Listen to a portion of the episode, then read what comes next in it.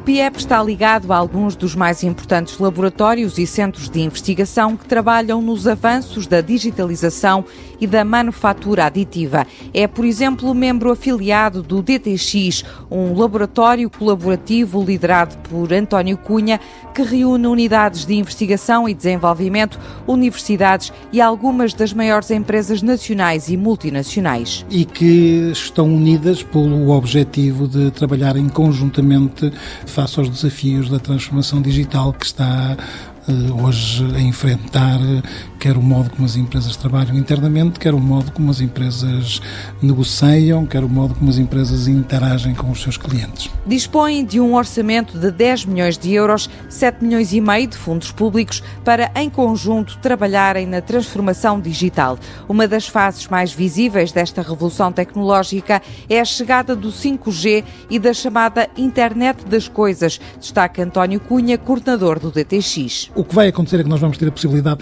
de praticamente ter tudo ligado.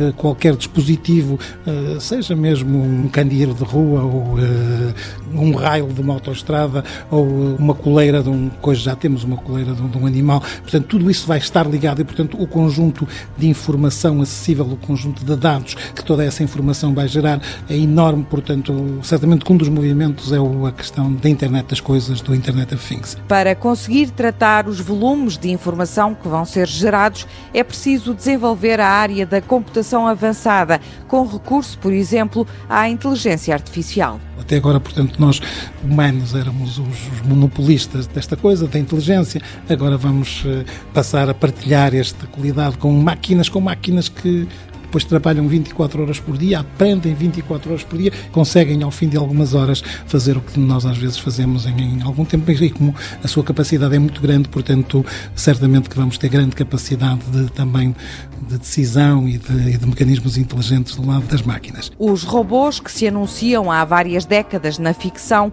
estão agora mais próximos da realidade.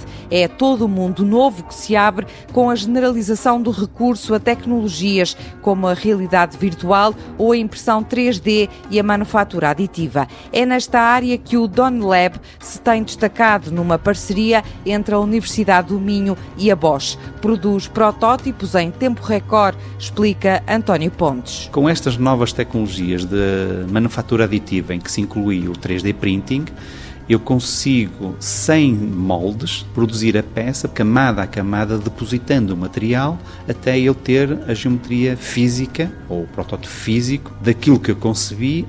Com isto temos a grande capacidade de produzir produtos com geometrias muito complexas e rapidamente. Portanto, nós em eh, dois a sete dias conseguimos produzir um produto, coisa que poderia levar meses se fosse para as tecnologias convencionais. A digitalização está também no ADN da Critical Materials, com uma forte ligação ao polo de inovação e engenharia de polímeros. Esta empresa trabalha na criação de tecnologias e produtos para monitorização e diagnóstico da aplicação de materiais inteligentes, por exemplo, na indústria aeronáutica. Antecipar eventuais problemas nos aviões é o que faz o Pródia, explica Gustavo Dias, um dos fundadores da Critical Materials. E o que o Pródia faz é recolhe informação a partir de sensores que estão instalados nesses equipamentos e, portanto, em função dessa informação, portanto, desses dados, consegue prever o estado desses materiais e fazer prognósticos. Portanto,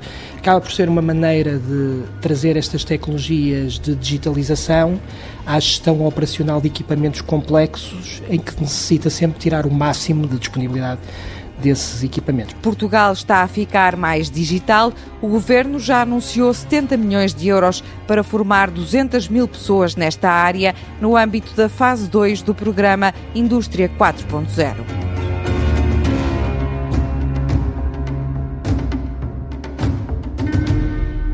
Projeto financiado pelo Portugal 2020, Programa Operacional Regional do Norte e pela União Europeia através do Fundo Europeu de Desenvolvimento Regional.